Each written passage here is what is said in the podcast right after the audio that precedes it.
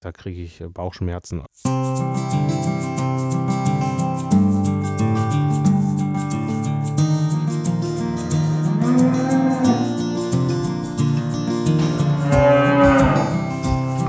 Kuhverstand Podcast. Der Podcast für alle Milchviehhalter und Herdenmanager, die das Ziel haben, sich weiterzuentwickeln und mit gesunden Wiederkäuern zusammenzuarbeiten. Heute am Mikro ist wieder Christian Völkner.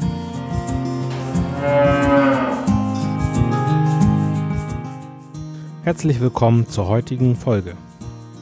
Heute geht es um Kommunikation in der Landwirtschaft. So steigerst du deine Kommunikationskompetenz. Wenn mich nachts einer wecken würde und mich fragt, welche sind die drei Bereiche, in denen das größte Entwicklungspotenzial in den Milchviehbetrieben ist, dann würde ich ihm antworten, erstens Grünland, zweitens die Kommunikation auf den Betrieben, drittens Kälber- und Jungviehaufzucht. Wie komme ich dazu, dass Kommunikation schon so früh kommt? Ich muss feststellen, dass es immer wieder Sachen gibt, die falsch verstanden werden, die scheinbar nicht richtig ankommen, wo man aneinander vorbeiredet, wo man gar nicht nachfragt, und einfach davon ausgeht, dass es so ist, wie man selber das denkt.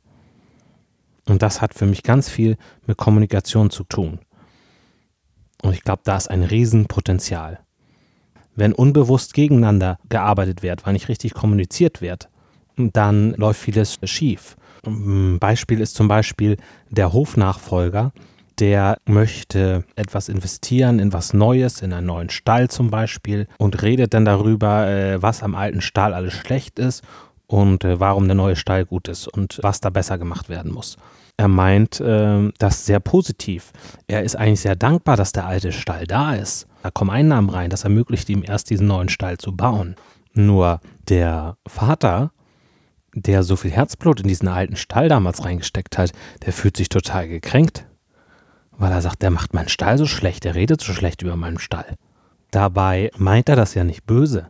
Äh, der sieht nur, wo kann etwas besser laufen und deswegen macht zum Beispiel ein neuer Stall Sinn. So, das heißt aber nicht, dass der Junior das nicht anerkennt, was der Vater gemacht hat und das nicht gut gefunden hat. Der Vater hat ja das zu seiner Zeit das Bestmögliche daraus gemacht. Und da wird manchmal auch einfach zu wenig kommuniziert. Danke, dass du das so aufgebaut hast, den Betrieb. Ich glaube, da kann ich noch richtig was weiterentwickeln für die Zukunft. Und es gibt so viele neue Erkenntnisse, wie ein optimaler Kuhkomfort aussieht. Und das können wir so gut umsetzen, auch in einem neuen Stall. Das motiviert mich nochmal richtig nach vorne zu gehen. Papa. So, also so in dem Sinne. Und ich äh, möchte einfach Mut machen, Kommunikation zu nutzen und auch damit zu spielen und einfach einiges auszuprobieren und sich anzueignen. Und deswegen möchte ich anfangen mit dem Wichtigsten. Und das ist das Zuhören. Wieso ist Zuhören am wichtigsten? Weil wir dadurch schon ganz viel erfahren können und uns aufs Gegenüber einstellen können und auch zwischen den Zeilen hören können. Genau, nicht umsonst haben wir zwei Ohren und einen Mund. Also zuhören ist wichtiger als reden. Es gibt drei Arten vom Zuhören. Erstens das Downloading. Ich höre nur das, was mir passt. Das andere ignoriere ich, da gehe ich nicht drauf ein. Lässt sich oft in Talkshows mit Politikern beobachten zum Beispiel. Das andere, damit beschäftigt man sich nicht, dafür ist man nicht offen. Man, äh, man möchte nur das hören, was einem selber in Kram passt, wie man selber denkt dann ist man auf dem Zuhörlevel 1 Downloading. Zuhörlevel 2 Open Mind. Das ist das faktische Zuhören. Man hört alles, man nimmt das wahr. Der eigene Standpunkt bleibt jedoch fest. Das Herz wird nicht berührt, man hört das alles, der Kopf ist offen dafür, ja, gut, aber gut, ich grenze mich ab. Und dann gibt es drittens Open Heart vorurteilsfreies Zuhören. Ergebnis offen. Ich öffne mich dem anderen. So, ich bin offen dafür, was rauskommt. Und zwar auch mit dem ganzen Herzen. Das sind die drei Arten vom Zuhören. Worauf sollten wir beim Zuhören achten? Wir sollten den Blickkontakt halten und unserem Gegenüber zu verstehen geben, dass wir ganz bei ihm sind. Indem wir auch sagen, hm und ja, ich verstehe. Und indem wir ihm auch Respekt zollen, indem wir das Handy tief in die Tasche stecken oder sagen, halt, ich mach mal kurz mein Handy lautlos. Ich möchte ganz äh, dabei sein und dir ganz äh, zuhören können und mich nicht ablenken lassen. Aufmerksamkeitsreaktionen sind das. Das ist sehr wichtig fürs aktive Zuhören. Der nächste Punkt beim aktiven Zuhören sind Wiederholungsfragen. Paraphrasieren nennt sich das. Nochmal die Aussage des Gegenübers mit eigenen Worten wiederholen. Ja, ohne jetzt irgendwie da was rumzuändern, sondern einfach das nochmal wiederholen. Sie sagten das und das. Oder habe ich Sie richtig verstanden, dass Sie das so und so meinen? Mm, das hat mehrere Vorteile. Erstens wird man sich selber nochmal klar, was hat der andere eigentlich gesagt. Manchmal drückt der andere sich auch nicht so aus, wie er es eigentlich denkt und kann er nochmal nachkorrigieren. Also das hat sehr großen Sinn. Noch ein Punkt ist die Vertiefungsmethode. Versuchen zwischen den Zeilen zu lesen und zu gucken, welche Haltung hat der Gegenüber.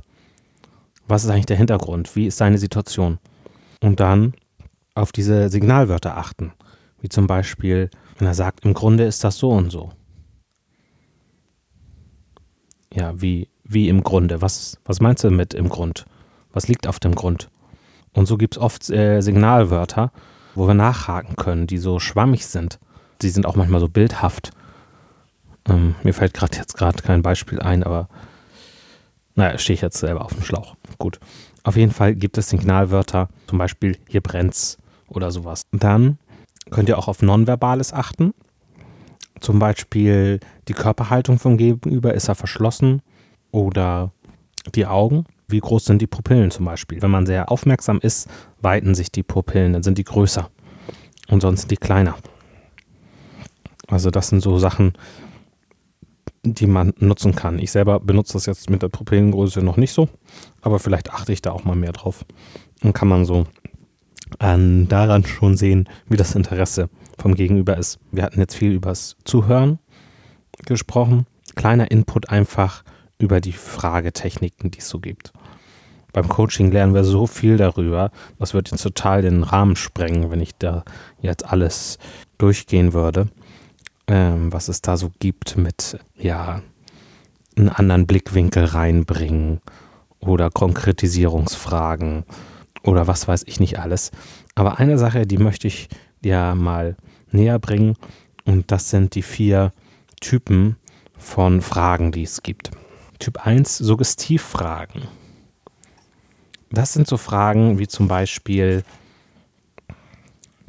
du findest doch auch, dass unsere Make-Routine gut ist. Wird man so Richtung Ja gelenkt? Nein, ist gar keine richtige Option. Zweiter Fragepunkt, geschlossene Fragen. Findest du unsere Make-Routine gut? Da gibt es ein Nein oder ein Ja. Dritter Typ, Alternativfragen. Ist es eher das Vorbereiten oder das Nachbereiten, an, wir, an dem wir noch feilen sollten? Entweder Richtung A oder Richtung P. B, äh, Richtung B. Also das ist schon, geht schon um eine konkrete Sache und ähm, was ist wichtiger? Viertens, offene Fragen. Wie findest du unsere Make-Routine? Wie könnten wir den Make-Prozess verbessern? Und ihr merkt schon, offene Fragen gehen ganz weit.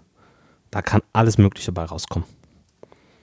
Da kann es dann auch darum gehen, wie man die Melkbecher anhängt. Das wäre jetzt bei Vor- oder Nachbereiten gar nicht, gar keine Möglichkeit, darauf einzugehen.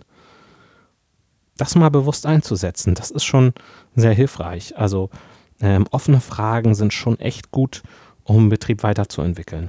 Die anderen Fragen haben natürlich auch Berechtigung. Manchmal muss man Alternativfragen stellen. Ähm, guck mal, die und die Alternative sehe ich. A und B. Was, was findest du sinnvoller? Eine geschlossene Frage macht zum Beispiel Sinn, merkst du heute Abend? Ja, nein. Also, ne? So, das macht, äh, die Fragetypen machen alle in verschiedenen Situationen Sinn. Und die offenen Fragen, da hast du halt das weiteste Feld für Weiterentwicklung. Ne? Wie gefällt dir das und das? Ist eine offene Frage. Als statt, gefällt dir das gut?